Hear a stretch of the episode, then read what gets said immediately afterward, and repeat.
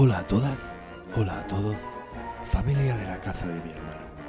Espero que estéis disfrutando de esta víspera de todos los santos, Zaimán, Halloween o como queráis llamarlo. También puede ser que estés disfrutando del Día de Reyes, porque vete a saber cuándo vas a estar escuchando esto, la magia del podcasting. Pero nuestro objetivo es servir de acompañamiento en una noche de brujas como esta, oigas cuando oigas este podcast. Para los que no me conozcan, me presento. Soy Wayne Johnson, de Rock, actor de fama internacional, vigilante de la playa, rey escorpión, campeón de la WWE, señor del tiempo y ahora además superhéroe antihéroe. No, no me enteré muy bien. Ahí me decían ponte aquí, pon cara intensa y mete hostia. Vamos, lo de siempre. La magia del rockcasting. Bueno, el caso es que los chavales de la casa de mi hermano querían sacar un programa especial de lo de Halloween y no han podido, porque son unos mierdas. Como siempre les ha pillado el toro. Y como siempre les tengo que resolver la papeleta. Es que sin mí no serían lo que son en el podcasting. Y eso que ahora son menos que nada. Así que imaginaos si no les acogiera yo, bajo mis potentes brazos y les amamantara y les diera sombra con mis pechos. Metafóricamente.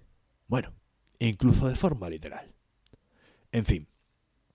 Como no me, no me veis, os describo cómo estoy ahora. Me encuentro en mi hogar, con mis zapatillas favoritas, unas con orejas de conejito, un batín de fumar sin nada debajo, cómodamente, sentado en mi sillón orejero, al lado de una chimenea. A mis pies duerme mi fiel perro, Vin Diesel. Hola Vin Diesel, ¿cómo estás, bonico? Vamos, Vin Diesel. Ay, míralo, es que ya ni ladra. Es que ha vivido tiempos mejores el Vin Diesel. Está ya viejo. Antes era rápido, furioso y ahora está ya acabado. Bueno, falta un elemento en la descripción, que es este tomo de poemas de terror del cual os voy a recitar una selección personal.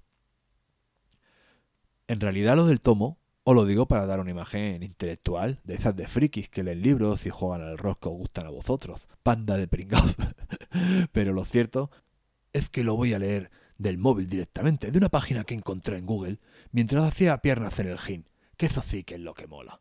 El primer relato es de Edgar Allan Poe, un clásico de la literatura de terror norteamericana, o eso dice la Wikipedia.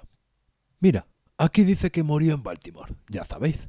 Baltimore, next to the Pinto. es que soy la hostia. Pero basta de chistes. Vamos a crear un ambiente. Ponedme un fondo musical tenebrosos de esos.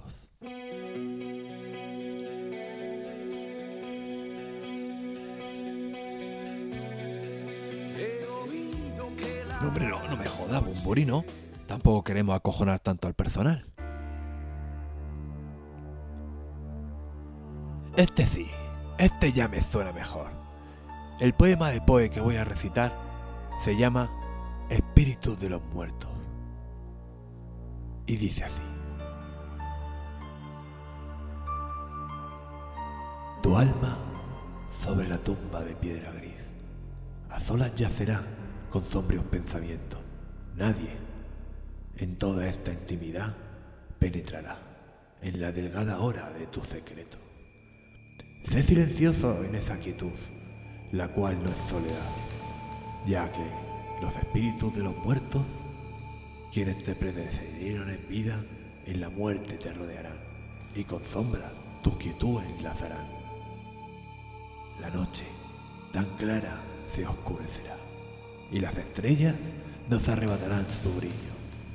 Desde sus altos tronos en el cielo, con su luz de esperanza para los mortales, pero sus esferas rojas apagadas. En tu hastio tendrán la forma de fiebre y llamas, y te reclamarán para siempre. Ahora son pensamientos que no desterrarás, ahora son visiones casi desvaneciéndose de tu espíritu no pasarán jamás. Como la gota de rocío muere sobre la hierba, la brisa, aliento de Dios, es inmóvil y la niebla sobre la colina, sombría, sombría y a la vez intocable. Es una señal y un símbolo, como se extiende sobre los árboles, misterios de misterios. ¿Qué nos quiere decir Poe en este relato? Algunas fuentes hablan de que expresa el comportamiento que podemos detener al morir, dado que nos acompañarán la tranquilidad y los muertos, pero yo creo que se refiere más al comportamiento que hemos de tener un día de resaca, algo de lo que Poe pues sabía un tanto. Cuando dice, alma sobre la tumba gris a solas yacerá con sombríos pensamientos, ahí se refiere claramente a cuando estás tan jodido con el dolor de cabeza y que acabas tirado por cualquier lado de la casa, incluido el suelo. Y cuando dice sé silencioso en esa quietud, la cual no es soledad, ya que los espíritus de los muertos quienes te precedieron en vida en la muerte te, te rodearán, en realidad se refiere a cuando estás con los colegas de borrachera y estás tan jodido o jodida como tú, y nadie dice nada, pero todo el mundo sabe que estás pensando. No vuelvo a mezclar. Creo que es una interpretación bastante clara del poema de Poe. Continuamos con otro, algo más breve. Este es de H.P. Lovecraft el de los mitos del de Chulu, Cachuli, eh, bueno, como queda que se pronuncie la mierda esa. Este fue el tipo ese que inventó el hentai, ¿no? Pues eso, las movidas con tentáculos, dicen que era un tipo majísimo, abierto de mente, nada, nada racista y además quería mucho a su madre.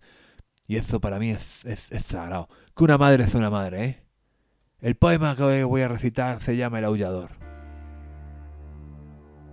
No jodas, ¿el mismo fondo? Pero es que no habéis reparado en gastos, ¿eh? Madre mía, la casa de mi hermano, ¿eh? vamos hacia allá.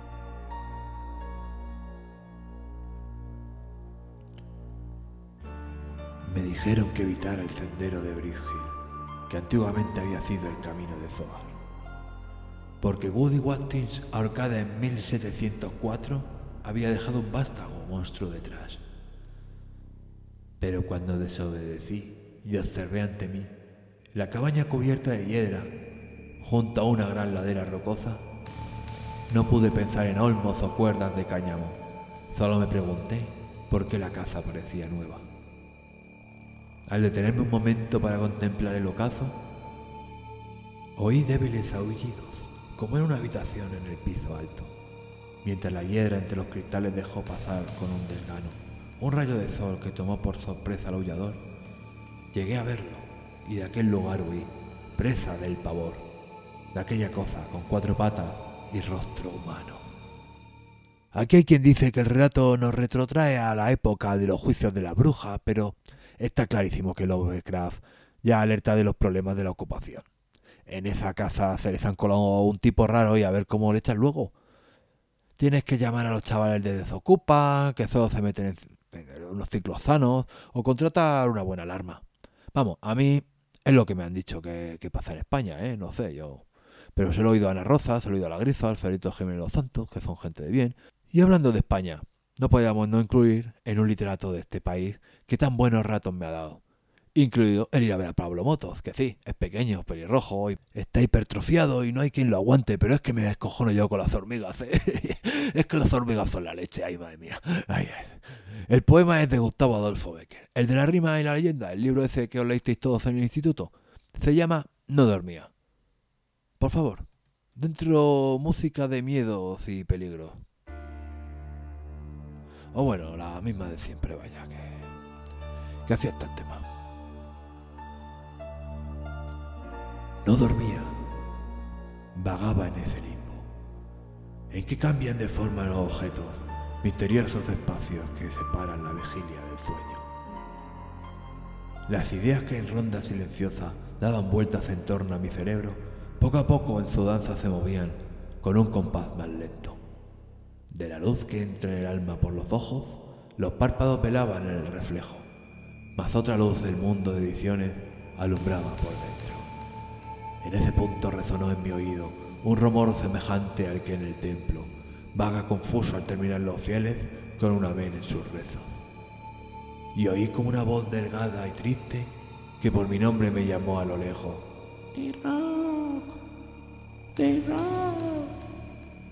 Y sentí el olor de cirio apagado de humedad y de incienso.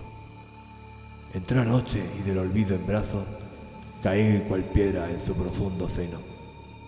Dormí al despertar y exclamé, alguno que yo quiera muerto. y el mundo del sueño y de las pesadillas. Me he visto en la libertad de incluir una parte de mi propia cosecha. Pero bueno, donde se juntan la fantasía, realidad y recuerdos, e incluso premonición. En este poema de Becker juega con lo real y lo irreal, con las voces que nos llegan a la mitad del sueño, pero al final. Está muy claro lo que nos quieren decir. Becker viaja a la adolescencia, a cuando te acostabas muy tarde el sábado y a la mamá se te despertaba pronto el domingo y te decía, si tenías marcha para ir de fiesta, ahora tienes marcha para levantarte, así que a misa, hereje. Y de ahí lo de los cirios y el incienso. Si es que yo me tenía que haber dedicado a esto antes. A lo de hacer comentarios de texto es muy sencillo. No sé por qué a los chavales no les gusta hacerlo en la selectividad. Yo estoy muy a gusto. En fin, por gusto que esté, vamos a ir cerrando esto con unos últimos versos que en esta ocasión no es la obra entera, sino un extracto de un texto más amplio llamado Puerta Abierta. Tu maíz siempre se acuesta a las 10. Tu novio anda a pie. Baby, ese culo hasta el año que viene yo ya lo boqué. Desde la primera vez que te metí te, no, te. Yo estaba con los cojones por eso saqué de bicho y te multé. No sé si te amo o es que te enrollé. En la cama tú quieres una guerra. Por eso la puerta no la cierra. ¿De qué quiere bicho cuando me envía un Snapchat con efecto perra? Yo quiero sacarte el snapball, dejarte las nalgas como la manzana de Apple, para no prender feliz fumamos en el vapor.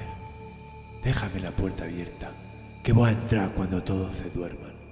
Quiero lo que hay entre medio de tus piernas. Callao, así tu novio no se encuentra. Quédate callado, no hagas ruido. Y métete conmigo debajo de las sábanas. Deja la puerta abierta, yo me sé tu cuarto. Contigo quiero echar un polvo pero largo. Si tu maíz se levanta, tú tranquila, baby. Ya sé dónde esconderme. Te lo voy a poner, pero cuando lubrique. Y te va a tapar la boca cuando grite mami. Echamos uno, dos, tres, cuatro. Dice que le doy mejor que su gato. Que conmigo se viene a chorro. Y yo sin echarme un pique y siempre la mato. Me compré una caja de condones. Enrolé par de blones. Pa' que te los fumes conmigo. El ticket yo lo gasto contigo. Y la corta es pa' cualquier enemigo. Déjame la puerta abierta, que voy a entrar cuando todos se duerman. Quiero lo que hay entre medio de tus piernas. Callado así, tu novio no se encuerda.